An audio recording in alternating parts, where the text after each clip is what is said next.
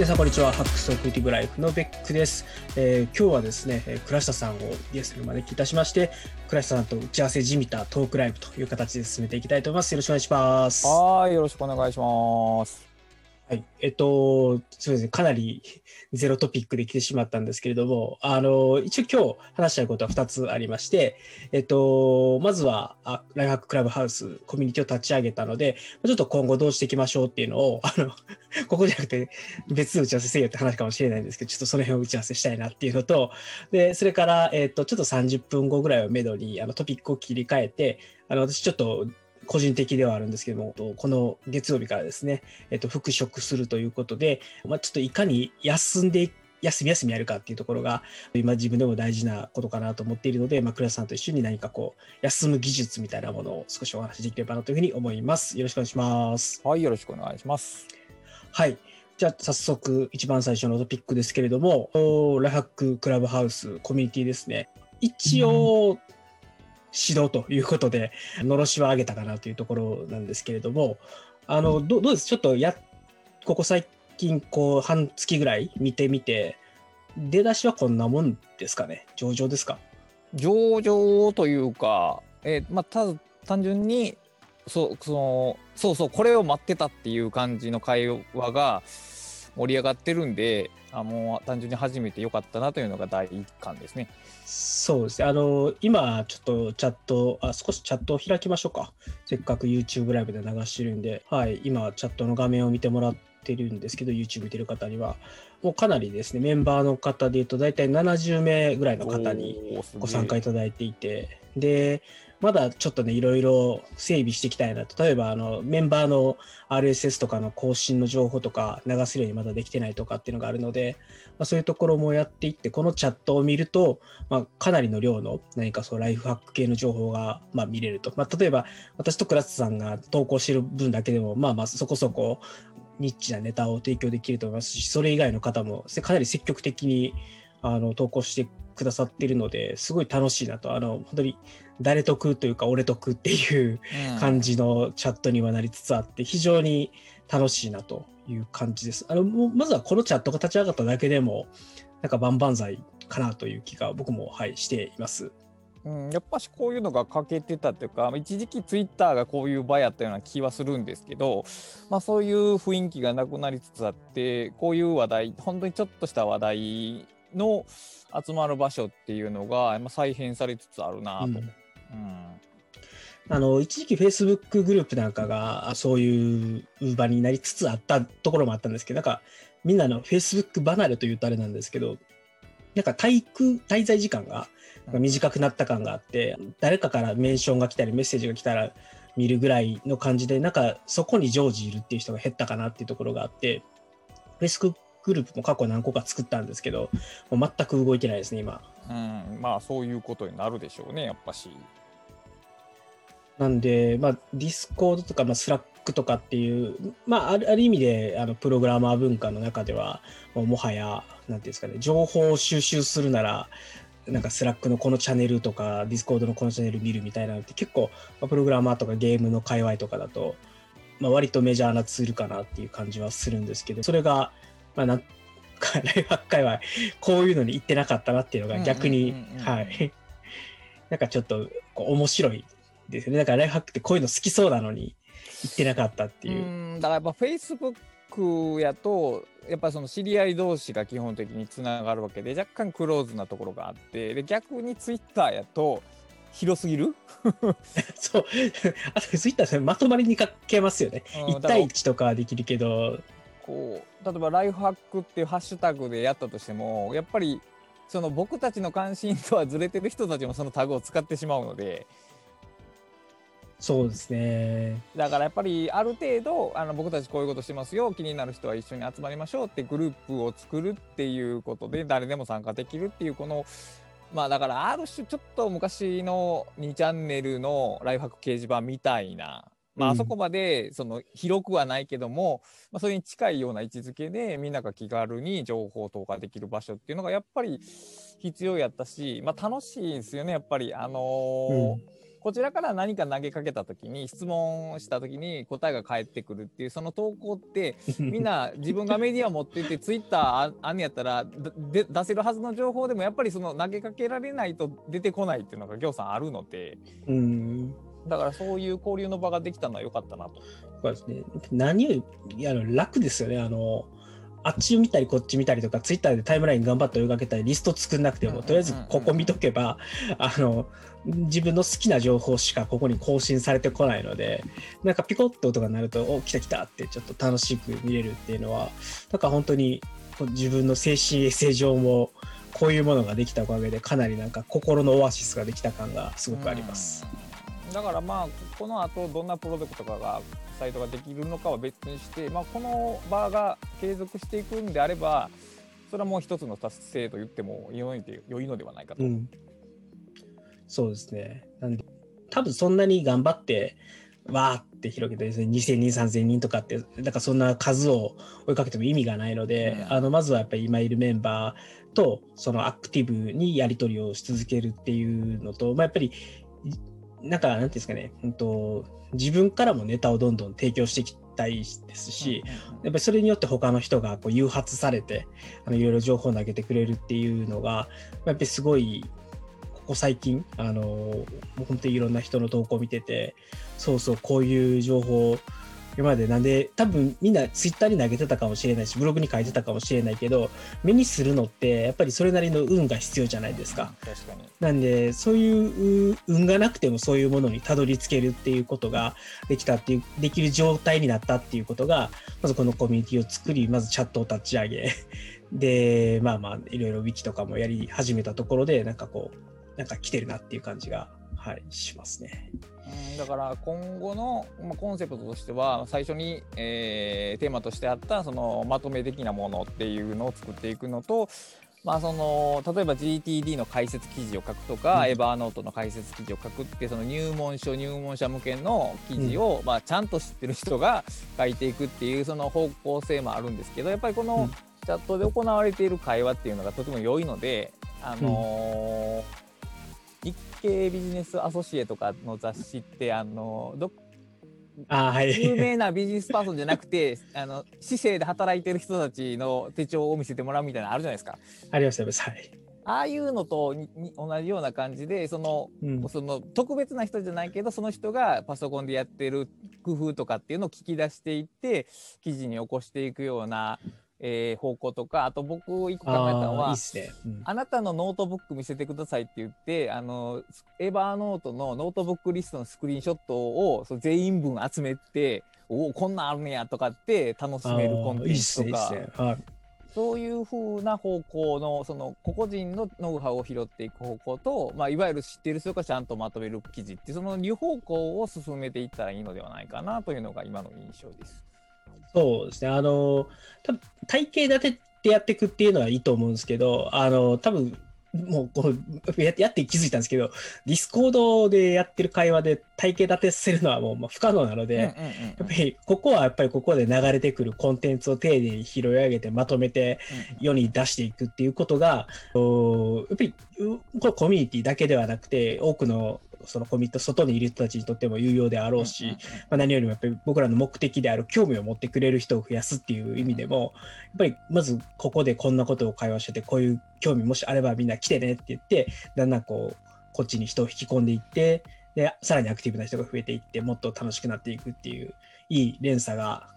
やっぱりできてほしいなところでやっぱりまずディスコードで、まあ、やり取りを活発にしつつ、それをまとめていく、まあ、アソシエ路線っていうのを、まあ、しっかりちょっとやっていきたいなっていうのと、まあ、ちょっと体系立ててまとめていく方は、僕も今、悩ましいなと思ってるんですけど、本当に体系立てようとすると、もうこの領域って結構広大というか、膨大というか、なので、やっぱりそれなりに気合を入れないといけない。気合を入れないといけないっていうのはあれですけど、もうちゃんと企画を立てて、うんうん、でちゃんと作業量をある程度覚悟してやらないといけないじゃないですか。うん、ちょっとそこはねあの今のところ絶対的な解がなくてウィキペディアよあんなしっかり回るよなっていうのが。いやだって規模が 参加してる人たちの規模が大きいもん。うん、そう。そういうのって本当に、えー、500人いて1人ぐらいの 割合でしか見つからへんはずやから。じゃあ今あれですね。あの 100, 100人ぐらいもうちょっとしたら多分行くとして。もしかしたら一人出てくるかも。っていう。いやでもほんまにそれぐらいやで。だってあれまあでもはい。別にウィキペディア更新したからってさお金がもらえるわけじゃないじゃないですか。そうですよね。人類のね。はい。人類の英知に対してボランティアしてる人たちがいて成り立つ行為なわけで。はいだからそういう人がだってある程度さ仕事に余裕っていうかあの金銭で困ってないっていうことがまず条件としてあるわけじゃないですかそれができるって。ことは。そうですよね。だから誰でもでききるわけではないしやっぱりだからそこはある程度まあ優先順位としては中かそれより下ぐらいになるでしょうねまずは。そうですね。はい。あのそれはそれでじ事業ではないですけどですね。収益を上げるという意味での事業ではなくてあの、まあ、人類社会に対する事業貢献的なところで、まあ、いかに、まあ、我々およびコミュニティメンバーでそういうのがやっていけるのかっていうのと、まあ、多分本当にちゃんと企画というか全体構想を作って細切れに作業を分けてもうちょっとこの部分やってくれる人っていうふうにやっていくぐらいのことをやらないとちょっとまとまんないんじゃないのかなって、まあ、あるいはもう僕とクラスさんでガシガシ更新していくとかで、まあこういうところそれは力技すぎて多分無理やと思うわ。どっかでね燃え尽きると思うんですよ。うん限界はあるしあの一応、まあ、思いつくとしては例えばまあ誰でもいいけど例えば、えーアウトライナーの名人に、まあ10回ぐらいでアウトライナー講座をして、はいはいはい講座をしてくださいってオファーをするじゃないですか。で、はい、えーまあ、ブログとか何でその10回分の記事書いてもらってで、えー僕らがその本そのコンテンツを本にする編集で、えー、さんあの協力しますっていう、えー報酬 として返すみたいな。そういうウィンウィンで向こうにも書いてもらってでこっちも協力してっていう形でやらないと、そうですよね。うん、えっと、まあ、ひ一つ、まあ、ちょっとまた別の話で収益じゃないですけどそのどうやって運営費賄うモデルってあの議論っていうのもあるんですけどあの多分、まあ、書いてもらう人へのリターンをどうするかとか、うん、そういうのを考えた時にやっぱりこう、えーボランティアで完全にこう熱意だけでお願いしますっていうのも、まあ、なかなかあれなので何かしらまあ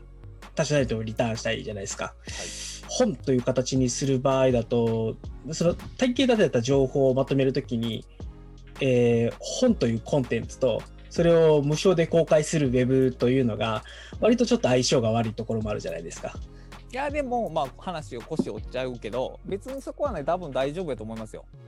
うん、コンテンツを無料で出しつつ本は本でまとめるっていうのはもう普通によくあるしその本にする段階で、まあ、造語とかが入るからあのなるほど。すごく悪いっていうことにはならへんと思うよ。あまあ、つまり、まあ、ブログの連載をまずやってもらってそれができた時点で本にもう一度そこから、えーまあ、へ編集を加えてやっていってさらに良いものにしたものが電子書籍とかの形で世に出ていくと。うんうん、あるいはそのもう文章じゃなくてその講義を講義を例えば YouTube のインタビューの形でしてしまって、でそれを話書き起こして本にしたらどうですかみたいなオファーの出し方も多分できると思う。なるほど。あの最悪書き起こしはこちらでやりますとか。こちらの やんでやるんでみたいなことの場合ってはそういった労働力っていう形のオファーをかいあーえっとなんや、えーペイを返してるわけやからまあそれはそれでありかもしれない。でだから聞き手の役割とその書き起こしをこっちでやるからうん話してくれませんか、やったら向こうの負荷も小さいし何かお礼になってるからまあまあちょっとマシかなとは思う。うん、なるほど、なるほど。まあ、それ、いわゆるれ連載系っていうのはなんかそれでいけそうな気がするので、え実際我々も多分何か、まあ、投稿をする時に例えばもう電子書籍ありきで、まあ、僕らがやる時にあのお互い編集するとかも変なので多分自分たちで書いて、自分たちでさらに良くして出していくとかって形になると思うんですけどなんかそういう形でもうなんかもうここに出てくると連載は全て伝承ありきですっていう形でもう最初から目打ってしまってやってしまうっていうのも一つ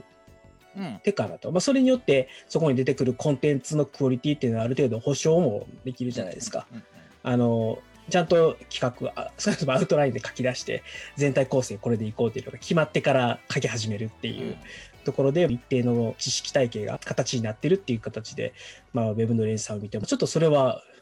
良い気がしますね。で、じゃあまとめはまあそんな感じでやっていきましょう。で、まあ連載記事はなんかちょっとそんな感じで少し伝承も踏まえながらやっていくことによって、まあ、少しクオリティを上げていきましょうと。で、えっと、もう一点。はい。あのですね、あのライフハックペディアですよ。要は。ライフハックペディア。はい。はい。あの、そっちの、えー、知識体系的なものとか、要するに入門書でもいいかもしれないですね、言い方としては。ガイドラインを提供したいじゃないですか。で、えっと、GTD についてっていうのを、あの、割と体系だって Wiki にまとめたとして、えっと、それちょっと電子にするの難しいと思うんですよ。うんうん、まあ、なぜならあの、ストレスフリーの情報整理術読めよって話に多分なるので。なっちゃうね。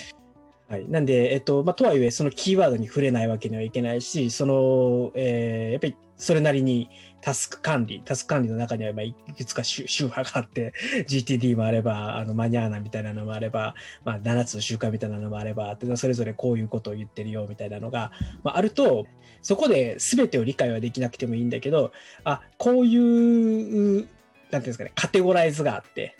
こういうものが世の中にはあって、それぞれにこういう違いがあるんだねっていうようなところが、まあ、把握できるだけでも次の新しいものと出会った時に、あ、これはこれこれこういうタイプのものだよねとか、これはあれに置き換えるとこういうこと言ってんだねとかっていう、なんていうんですかね、やっぱり、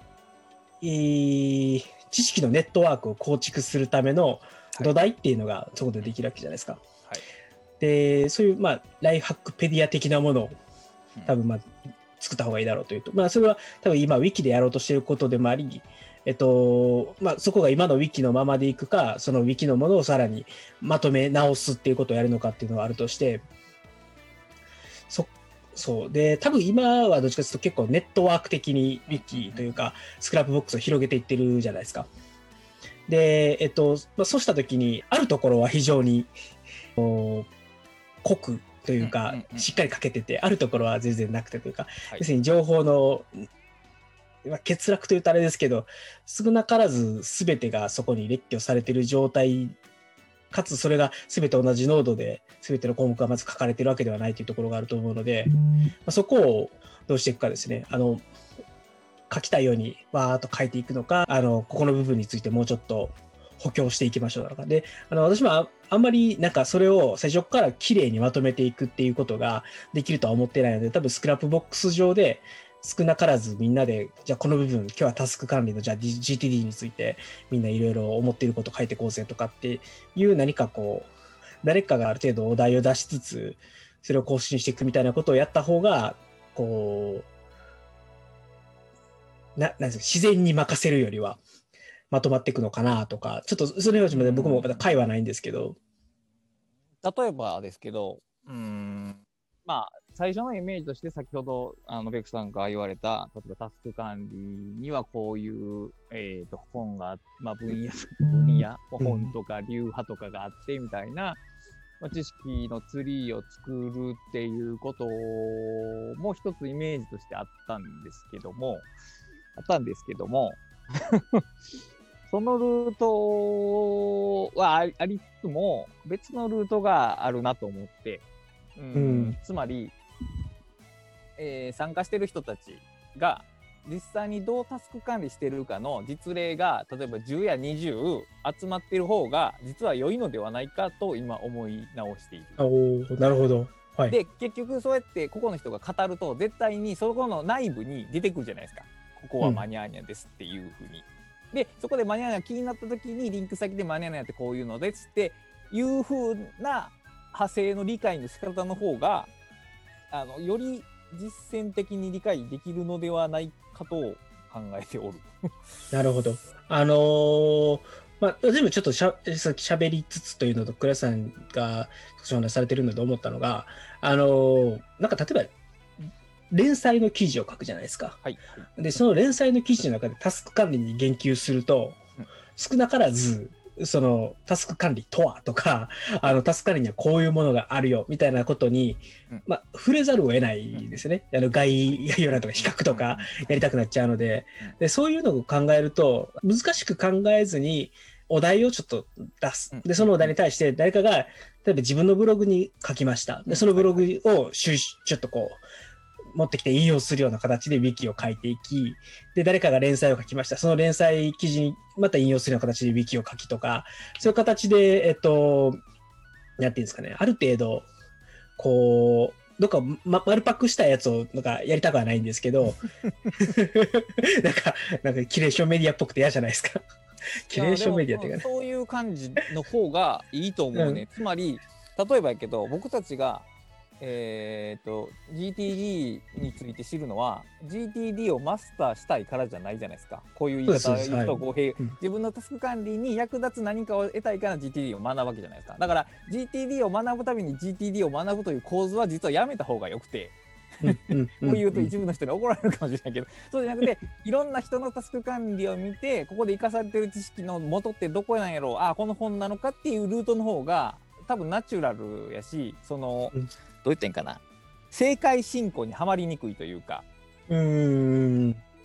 そのなんつうかあのあの手の本を読むとさこの通りにやらなければならない感が出てくるじゃないですか。あの、GTD の原点とやってることが違うみたいなツッコミをたまに受けるじゃないですか。はいいや、これが俺のやり方やねんって。俺は GTD をやってるわけじゃなくて、GT を参考にして自分のこやり方をやってんねんみたいなのが、やっぱりまあまああるので、あのー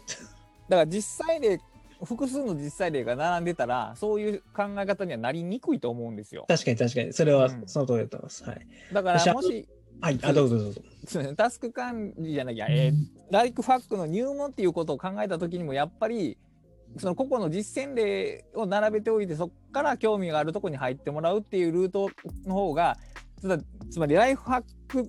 えー、大全はあかんな。えーっと、ライフハックのすべてを体系だって知識を得ようっていうのも、これも別にそれは目的じゃないじゃないですか。うんうんうんうんこの分野で困ってるこれを解決したいが一番まっとうなルートなわけでだからやっぱり個別例から行くルート、まあ、もちろんその、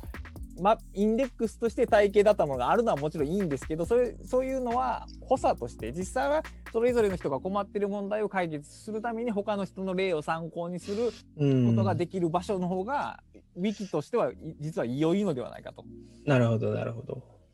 あとは、どうその問いに対してコンテンツに到達させるかっていうところだが、からそれこがあの前言ってたその前って言ってここには出てこないけどあの毎月のテーマ設定でみんなに記事を書いてもらうっていうのとリンクさせたらいいんじゃないかなと。ああ、なるほど、なるほど。だからさっきベックさんが言ったじゃあ今月はみんなタスク自分のタスク感について書きましょうっていうテーマ設定で書いてもらってそれを何かしらの形で、えーまとめたりリンクで持ってきたりするっていう形で少しずつテーマとコンテンツの切り出しを1ヶ月ごとにちょっとずつこう範囲を広げてやってういくいん。ろんなものが出てくるのではないかと。なるほど、なるほど。それはまあそうですね。まあ、なんで、あんまり難しいこと考えたり、体系立てるよりは、まずは、あの、コンテンツを、まあ、増やすですよね。だからそのためにテーマ設定をして、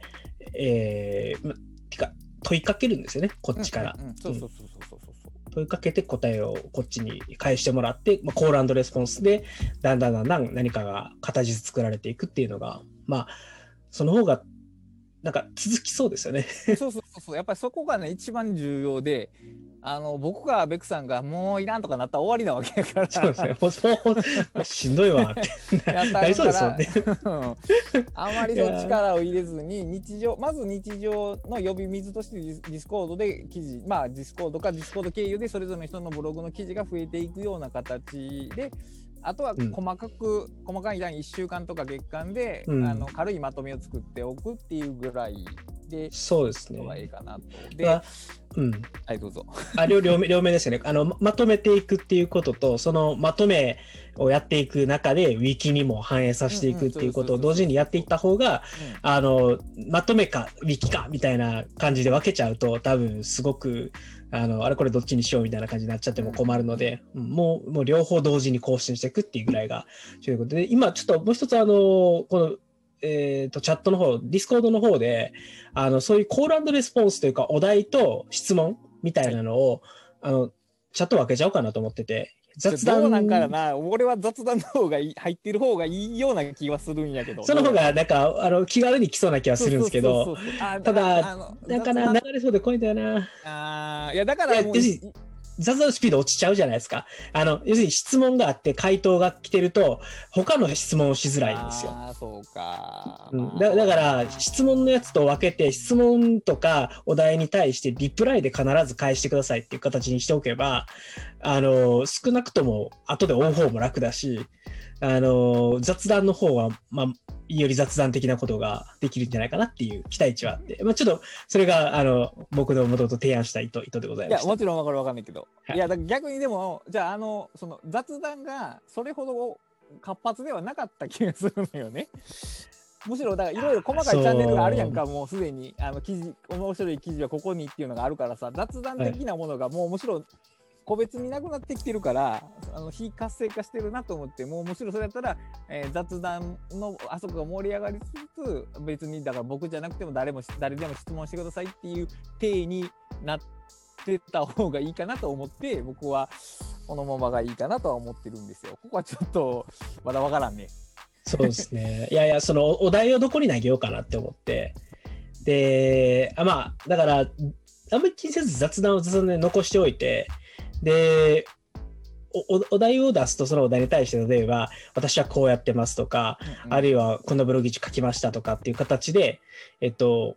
おお題に対するリプライが来て、それはそれでまとめに持ってきたいじゃないですか。うんうんうん、で、雑談の方は、例えば、あの、ですかね、子供の入学式の話が出てきたりとか、はいはい。まあ、手帳の話が出てきたりとかっていうのが、あの、自然発生的に出てきたものはそのままそこでやればよくて、で、確に、あの、これって皆さんどうしてますかって聞きたいものだけあーだからまあを切り出したのが、えー個人がそこのチャンネル参加者に対して全員に対して質問したい場合のチャンネルを作るというような。そうそう、Q、QA、お題 &QA みたいな。うんうんうんまあ、それならまあいいかな。いいかな。はいでもこれは質問ではないけど。質問ではなくて、ただの雑談ですみたいな。あの、いや、だだ僕があの、あれじゃないですか、三国、三国じゃなかった。あの、信長の野望の話を投稿したじゃないですか。はいはい。あんな完全に雑談じゃないですか。なるほどなるほど。わかったわかった。了解ですう。ん。あなんで、ちょっと、あの、まあ、一回作ってみて、やっぱり雑談で話した方がいいねってなったら、チャンネルをまた統合してもいいかなっていう気ははい。するので、実験でやってみましょう、一回。了解です。そうしましょう。はい。さあ、ということで、えーっと、実はごめんなさい。最後に一個だけ。最後かどうか知らないけど。あ、すいません、はいはい。えっと、その運営費どうするかっていう話をだいぶ前にしてるじゃないですか。ではいはいはい。あのーまあ例えば、えーノートとか使ったらうん月会月月月額費払ってもらえたりとか、多分ペイペイペイペイパルでもできると思うねんけど、うんあそれとは別に、あのーこういうのってリアルリアルの会って昔どうやって維持してたかなっていうと、大体ね開放を作ってるんですよね。ああ、開放誌。開放誌が月額費の代わりみたいな感じで運営されてるんでだからあのー僕らのやってるニュースレター基本的に無料やけど有料版も作って、あの寄付したい人はそれ登録してください的なやり方、はいはいはいあ僕はいそう、実はそれをあの相談したかったのが、これをうん有料に持ってってもいいかなと思ってるんですよ。この、この、この回を。ああ別にそれはごはい。自由にどうぞ、い。やつまり、あの、別にクラブハウスの、あーまあ皆様方というか、ご支援されてる、くださってる方々向けのプレミアムコンテンツ的に、あの、まあ、先ほどの有料の記事っていうのも当然一つやり方だし、まあもう一つはこういう、あの、YouTube なり、ポッドキャストなりっていうのの、まあ、まあ、ポポッドキャストでいいかな、ポッドキャストを、えープレミア配信みたいなのするっていうのが、まあ、一つ有有料コンテンツとしてはいいかなという気はしてましたと。だからまあなんで、まあはい、サブスタックに有料のはいまず一つえ選択肢をつくつけて、うんまあフリーでも読めるものは読めるし、たまに有料じゃないと読めないものが流れてくるけど、まあ、それは、かまあ、それかもう完全にあれですか、えっと、き寄付の形にしてしまって、コンテンツは全部フルオープンにしちゃう。うん、いや別に例えばあのい1年に1回今年のクラブハウスはどうやったかみたいなまとめコンテンツ作って、それだけは有料にするとかっていうのでは別にいいですけどまあうん、流すものは基本的にニュースレターやから大半は無料で行くべきだと思いますけども。そうですね。はい。あの、なんで、例えば、まとめとか、うんあの、なんていうんですかね、えー月、月、月報というか、月の開放的なやつは、あの、全部フルオープンで出してあげて、なんか、あの、一応有料で払ってる人だけ向けに何かこう、う裏話的なね、あの、あんまりなんか、その、すごいコンテンツを出すというよりは、完全運営裏話的なものをまだしていくっていうのも、まあ、ありなのかなというのはちょっと思って、まあ、まあ、いずれにしても、あの全部フルオープンにして寄付したい方だけ、あの、サブスタックの有料版で寄付してくださいっていうのは、それはそれで、あの、すごくありなやり方だと思うので、うん、ちょっとまずはそれで一回やり始めてみましょうか。そうなんね。あの、あの僕がさっき作っちゃったからあれなんやけどそのライフハックの道具箱っていうのが実はな月報てか年俸にぴったりな本なんやけど 僕名義で出っちゃってるし、まあ、僕のあの本の売り上げからあの寄付します。いやいやいやさあのまあ、まあ、もう一つのやり方としてだからそういう開放式的なやつを本当に有料の書籍に出しちゃう、うんうん、まあ一つ選択肢としては持っといた方がいいと思う。なんでまあ、ちょっとそこは、どうしましょうか。えっ、ー、と、はい、どうしようかな。まあ、それかあれか、有料にしておいたら、有料の方はその開放誌がもらえて、えっ、ー、と、なんていうんですかね、開放誌相当のものは Kindle でも買えるし、サブスタック購読してたら配られますよっていう。そういう形でもいいと。で、なんか、まあ、なんかあれにしますか、期間ぐらいにしますか。春夏秋冬。期間、うん、期間か年間しか無理やろ。年間。動画半年でも。半年でもいい。まあとりあえずまあ、うん、期間以上やねきっと。はい。まあでもなんかちょっとじゃあそういう方向で考えてみましょう。ということで今ちょっと実はあのディスコードの方で、はい、このたタカ HRT さん。僕いつも読み方が分からないけどタカ HRT さんでいいのかな、はい、タカートさん、うん、たからいっぱい コメントがついてて、えっ、ー、と、まあ、こんばんはから始まり、えっ、ー、と、まあ、ある程度、ただの伝ってる感じかな。えー、1ユーザーとしてはお題がなくても盛り上がっているような気はしますが、気にしていなかったような案件でお題が出てきたときは引き込まれるかもしれませんと。はい。ということで、ご意見をいただきましたということで。ありがとうございます。ありがとうございます。はい、今、えっと、10人の方に視聴いただいてます。あのもし皆さんごご意見、ご質問等々ございましたら、えー、ぜひですね、え、YouTube の方にコメントいただくか、あの Discord 参加されている方はですね、えっ、ー、と、お知らせ告知の方に、えー、今、コメントいただければ反応いたします。で、今、サブスタックはてなって言ったけど、これはサブスタックをどう使うかわからないって意味なのかなサブスタックが何なのかがわからないということなので、サブスタックをじゃあ、あの、スクラップボックスに書きましょう。そうですね。後で書きます。はい。はい、で、あの、一応、簡単に説明しておくと、サブスタックってあのメールマガジンのサービスなんですけど、あの、一応、有料の設定をすると、無料登録をしてる人は無料の記事だけが読めて、有料登録してる人は無料と有料の両方が読めるっていう、まあ、そんな感じの、えっ、ー、と、ノートの、あれですね、有有料記事じゃなくて、ですけど、定期購読に近いようなマガジンみたいなことができるっていうのがサブスタックの有料課金の仕組みでございます。はい。じゃあ、えっ、ー、と、そろそろじゃあお題を次の方にシフトさせようかなと思います。あの、今日いろいろお話ができて、あの、クラブハウスの今後についてちょっとだけ、えっ、ー、と、決まったことがあってよかったです。はい。はい。じゃあ次のお題が、えっ、ー、と、休む技術ということで、あの、もうすでに実はクラスさんからは、あの、私のサブスタック向けの、なんていうんですかね、えー、アンサーキ時的な形でいくつか、あの、休み方みたいなのアドバイスいただいてるんですけど、ちょっと改めて、あのー、この場でですね、あ、そうだ、先に言っておかないといけない。僕はあの、アンサー記事にアンサー記事書きたかったんですけど、まだ書けてなかったんで、あの、この場でお礼を、ありがとうございます。あの、いつも本当に丁寧な、あの、アンサーをいただいていて、あもうすごい勉強になるな。勉強というか、なんだろうな、あの、うん、なんか、なんかすごいこう心が現れるような気持ちでいつも読んでました。あれねやっぱりねこう自分の中でそのそういうことに対する実験ってあるわけですけどじゃあその R スタイルにああいうの書くかっていうとやっぱり書きづらいところがあって。わかります、うん、そやっぱり誰か向けにっていうところのあのチャンスが得られたからここはもうちょっとぜひとも書いとこうっていう感じで書きました。なるほどです。あの僕個人としてもすごくあれですし、まあ、他の人にとっても役立つと思うんですけど、やっぱり倉下さんがあのどどういうことをあの、なんですかね、ちょっとしんどかった時期に考えられたかやられてたかっていうことが知れたっていうのも一つすごい、なんかよ、良かったなって言うとあれなんですけど、やっぱり、まあ、なんか、ネットに現れてくる情報だけではわからないことがいっぱい見えるっていうのが、はい。やっぱりその辺、なんかメールマガジンの良さっていうのがすごい出てるなっていうのと、うんああいうこちらのメールマガジンに対して倉田さんがアンサーをくれるっていう形でああやってメールマガジンに書かれるっていうのもすごい面白い体験ができたので、あのよかった。まあ、まあ、ですかね。えっと、まず、今の状態は全く良くはないですけど、はい。でもなんかこういういろんなことに気がつけれたとか、いろんな知らなかった世界が見えるようになったっていう意味では、やっぱりなんか、こうやって給食をして、あの、なんか、給食期間に何しよう、あ、メールマガジン書こうみたいな感じで書いて、それに対して、こう、倉田さんからいろいろアンサーをもらってみたいな、多分、そういうのもずっとただ仕事をしてるだけで無理をずっとし続けてたら、多分、うん、まあ、出会えなかったことかなっていうので、まあ、そそれだけでもすごい、この給食期間っていろんな、その給食に入る前と入った後で、こう、うん、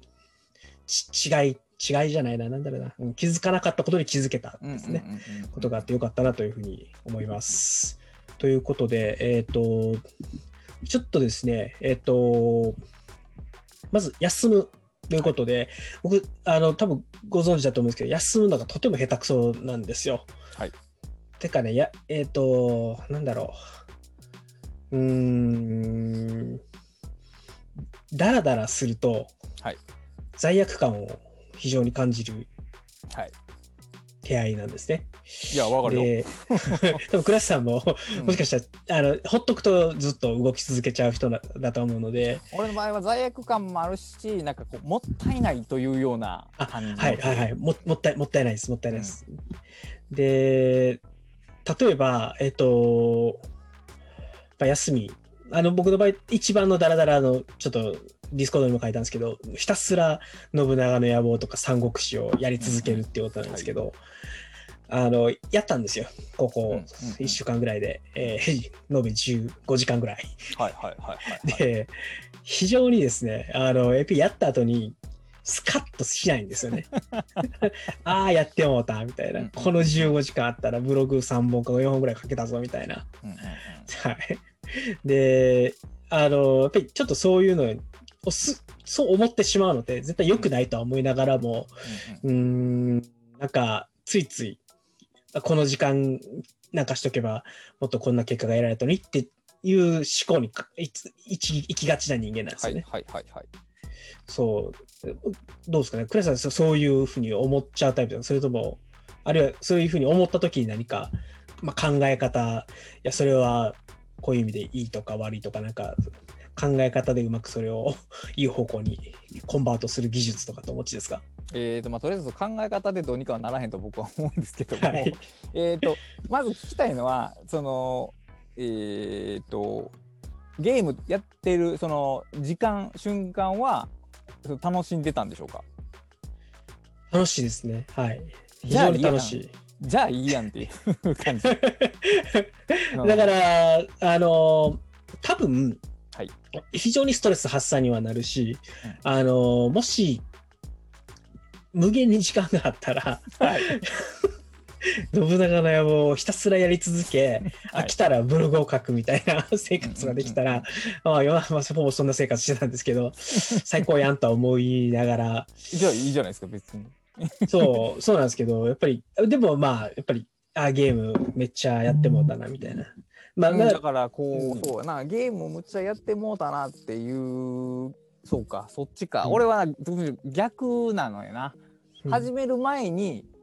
思ってしまう何かを。例えば映画を見ようと思う時に映画なんか見てもいいんだろうかと思ってしまう。で逆に見終わったら別にあんまり思わない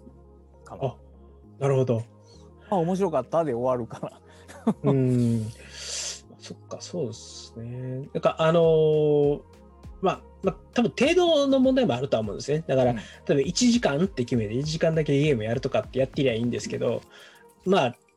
だらだらするときに、や、だらだら1時間とか、まあ、特に今って、なんていうんですかね、どっちかっていうと、だらだらせえと言われてるんですよね。そうですねはいうん。でも、だらだらせえって言われたし、ちょっとだらだらしてみようと思って、ゲームを、まあ、いっぱいやってみましたと。はいですっごい、ああ、なんか時間無駄にしたな、みたいな感じで。だから違う違う違うだからそれを達成したんやだらだ俺はだらだらできたって喜ぶべきそうですよね。そうなんですよね。うんいやだってさっきも俺も言ったけどだからそもそもできへんねんもんだってその映画を見ようと思っても、うんあかんこんなことしてる場合ちゃうって言ってそまずそこの線を越えられへんから大抵の場合ってまあ、まあ、そうそうですね。はい。その通りです。はい。あなたはもうだらだらしちゃったわけやろ、うんもうすごい成功なわけやからそうですね。だからまあまあまあまあ、そうそうか。うんだからある種このこれを何回も繰り返すとその終わった後に罪悪感を感じなくなってくるって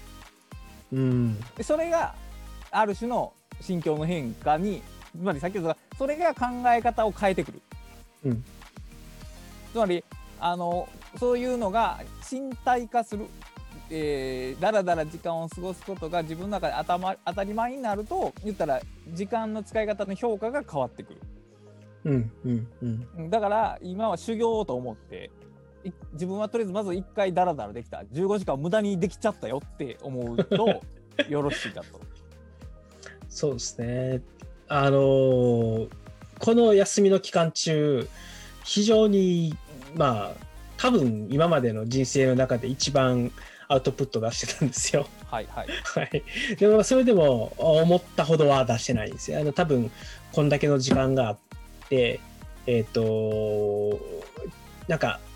普通にやってたら多分も、もっとブログの記事とか、もっと YouTube とか上がってた気がするんですけど、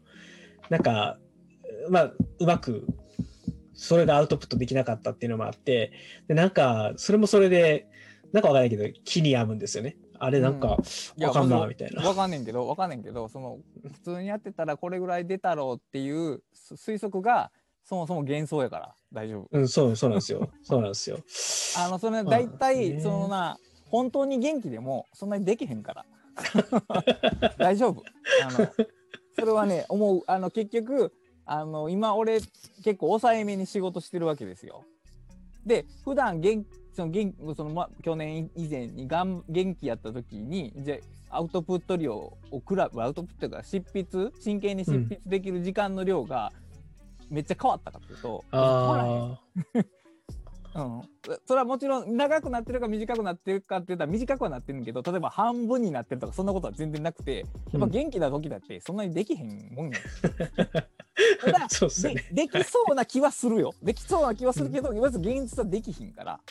うん、なるほど。でしかも当然君はその現状その体を含めてその脳の機能も含めて多少弱いところにあるわけやからそのそもそもできる量よりも低いわけやからだからもう全然その推測が間違ってるから大丈夫。そこは。なるほど。常にがっかりすると思った方がいいよ。まあまあ、そうですね。あの、まあ、ぶ多分ね、人生で、お、なんですかね、こんなに長い期間お休みを取った、人生って言っていいですか、社会人生活で1ヶ月半もや仕事をしなかったことってないんですよ。やっぱりこういう業界に身を置いてるのもあって、どんなに長くても1週間とかうん、1週間ちょっとなんですよね。そのゴールデンウィークとか、本当にそはそれだけなんですよ。で、なんかそういうのを考えたときに、なんかこう、この1ヶ月半過ごしてみて、なんか今こんなに、今た、いい旅行してるとはいえ、アウトプット出せないんだったら、仕事始まってもうたら、もっと出されへんぞみたいなことを、まあ、ついつい思っちゃうところもあるんですけど、なんか、うん。まあまあまあ、そうですね。あの、あ多分それはもう思い悩んでも致し方がないし、そんなもんやと思って、なんか、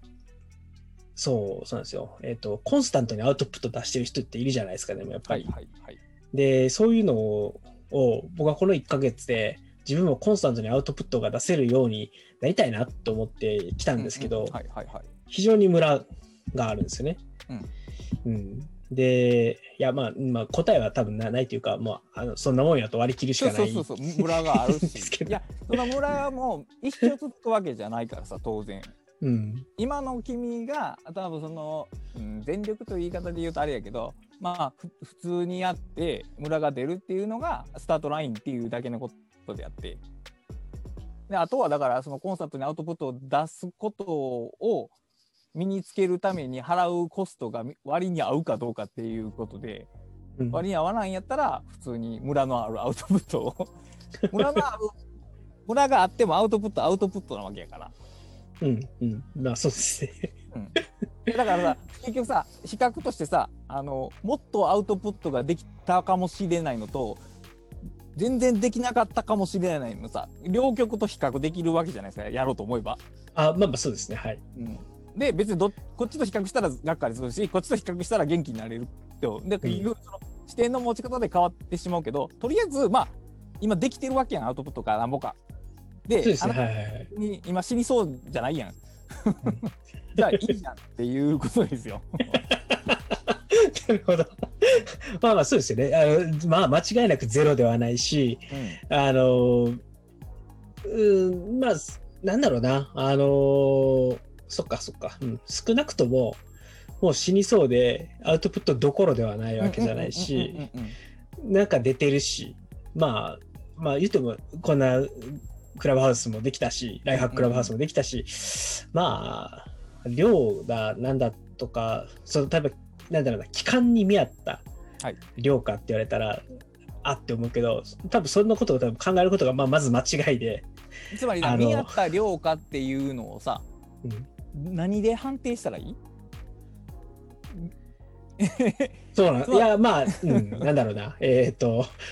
つまり完璧なベックっていうもう一人の世界線がいてその世界線が過ごした出したアウトプットと比較することしかできないじゃないですかだってあなたの人生は1個しかないわけですから、うんだからじゃあだから分からへんねんってそうですね。なるほど、なるほど。まあ、そっか、まあまあまあ、少なくとも、たらればどころではないわけですよね。だからそうそうあのー僕が一番調子悪い時でちょっと戻った時に一番あそのこれを記事に書かなかったな思や決めたことって、えー、とも最低限の目標から始めようと思ってんうん。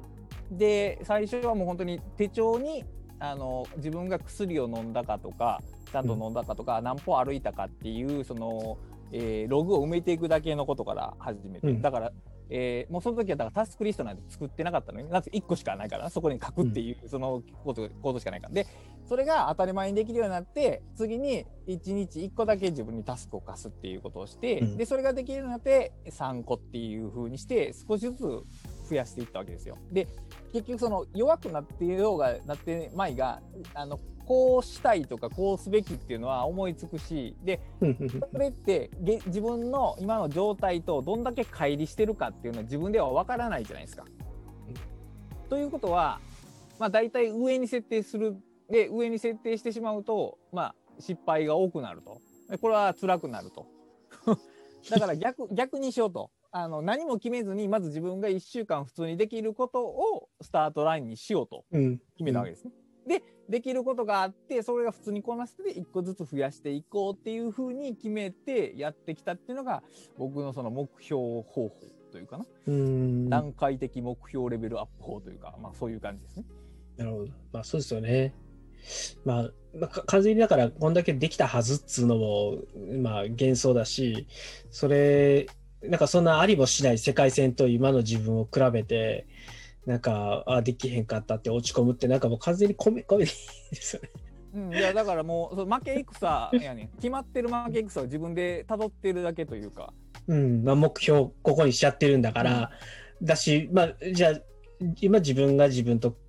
もっとできたはずと思ってるやつって、やっぱり、まあ、しそうですね、多分、うーん、理想、理想の、ではい。ここまで行きたいと思ってた理想であっうんて、で、ここに、多分、体調的にも行けなくて当然うん。うんですと。で、もう一つは、あの、それって多分いろんなことが、ちゃんとうまく、綺麗に。条件が揃った時に達成できるものであって、うん、そうなんですよね。だって毎日、まあ、例えば子供がうん。なんか暴れたりとか。そうやな、熱出すとかな。そうそう。人によっては水道管が破裂するとかもあるからね。そうそうそう。奥奥奥さんにめっちゃキレられるとかいろいろあるので。そうそうそう。いやそういうもんやねんって。いやもちろんその理想を描いてしまうのは人間としてとか人間というか僕らのタイプのような人間って絶対に理想先行で始めてしまうねんけどうんやっぱりその乖離が大きすぎた時にうんスタンとなって帰ってくるからさ、あの君がその休みに入ろう入る時にあのこういう一日の段取りでいけたらいいなっていうのを掲げてはって、うんでそれは多分無理だなと思ってたんですよ。はい。そうですね。うん、だから何も考えずに1週間自分がアウトプットしてみてそれをベースに計画を立てたらいいのになとは思ったんやけど 言ってくださいよ。あんまりいやいや言うても何かなと思って、まあ、見守ってたんですけども、はいまあ、そうですね。やっぱり思ったよりも出なかったなっていうう。ん、だからそのその思ったっていうのが見込みすぎたわけやんか実際は。うんうん。だからだってじ自分がこの体調で1週間でどれぐらいアウトプット出せるかってさ未知なわけやん。言うたらさ今日入ってきた新入社員にさ仕事振ってるようなもんやねんで。そうですよね。その実力も知。らんのに。しかも日によってめっちゃばらつきあるんで。それ無理な話だろだからまず1週間さ 好きにし仕事させてみて能力見るところから始めるわけじゃないですか。うん。うんで、多分今だと村が多いので、あのうん計画は本来村の下っ側で立てないといけないのそうに、そうそうそう。村の上から立てちゃったから。だからそうこれから仕事始めるとしたらまずそのあのあるべき状態よりっていうところから始めるんじゃなくて1週間自分が無理なく働けるラインってどこかなんだろうっていうのをまずうん探してみるところからがいいのではないかなと。なるほど。ちなみに今、あの、コメントいくつかディスコードでもらっていて、はいえっ、と、私ですね、えっ、と、高市 RT さんから、私的にはお休み期間であったなら、それでいいんじゃないですかってよかったんじゃないですかっていうコメントと、で、えっ、と、ま、えー熊吉さんからは、えっ、と、自分は人生ってできなかったことの連続だから、気に病んでもしょうがないよね、できないのが当たり前って思って過ごしていますと。なるほどっていうことでもう、はい。あそうですよね。あの、ま、まずちょっと LINE の引き方っていうか、理想、理想じゃないな。えっ、と、自分が目指す LINE っていうのを、まあ、今の僕の場合だと、こう、ここの工程がある。ちょっと下っ側に合わせる。でそれをやるために、1週間なりなんなり、ちょっと自分の様子を見てみて、ああ、調子が悪い時はこれぐらいしかできないんだったら、これは最低限やるっていうラインにしておこうっていう、まあ、あの今のでどうしてもあの薬の副作用がきつい日があって、で眠いとか頭回んなかったりするんですよね。でそういう時にあのどんなに頑張ってもやっぱり何もできなかったりするんで。それがそれが普通やからね。いやそれな例えばさそういうことを他人から聞いたとしたらな「いやそんなん無理やって」って自分では言うけど自分のことやとねそれが分からなくなるわかんないですよね。そうなんですよ。いや本当不思議ですよね。なんかやっぱりそのためにはやっぱり記録というかまああの自分を観察することですよね。うんでやっぱり毎日こんだけできたできなかったっていうのをやっていってすごくできた人ダメだった人でだダメだった日はなんでダメだったかじゃあこういう日はもうこんだけしかできないやなっていうふうにまあちょっとまず自分の生産性じゃないですけどなんだろうななんて言ったらいいのかなパえーコンディションに対するパフォーマンスうんをちょっと観察してみるところから始めたいと思います。はいはい。それちょっと時間が結構いい時間になっちゃって、クレさん、今日は大丈夫なんですか ?10 時。いやもう多分うちの奥さん待ってると思うおなるほど。じゃあ、じゃあ、そろそろ、ちょっと休休む技術の話が実はあまりできてなかったんで、ちょっと次回またあ休む技術、はい続き、あの、今日話せなかった部分を話しましょうということで、今日はこれで終わりたいと思うんですけれども、あの、ちょっと最後、高市 RT さんからコメントがあって、えっ、と、えー個人的な感想なんですが、10秒で入院手術するときに、信長の野望をインストールした PC を持って行って入院したけど、術後気持ち悪くて遊べなかったですね。ゲームの時間を確保されたのは羨ましいですと。なるほど。ほんララッキーですよね。信長の野望ができる、うん体調いやそういやだって実際例えばしんどい時ってゲームもできへんもんほんまにうん、確かに。ゲームをやりたいと思い、まあ、まず、まず、あの、やっぱり休み入って、最初、ほんまに何もできなかったんですけど、あのまずアウトプットしたいなと思ってきて、で、アウトプットとかにジムとか行ってとかってやって体動かして、で、やっと最近、ゲームやってもいいかなと思うようになってうんうんうんゲームできなかったんですよ、ずっと。あの、なんか、休んでて、さらに非生産的なことをやったら気分が落ち込みそうみたいなのがあって。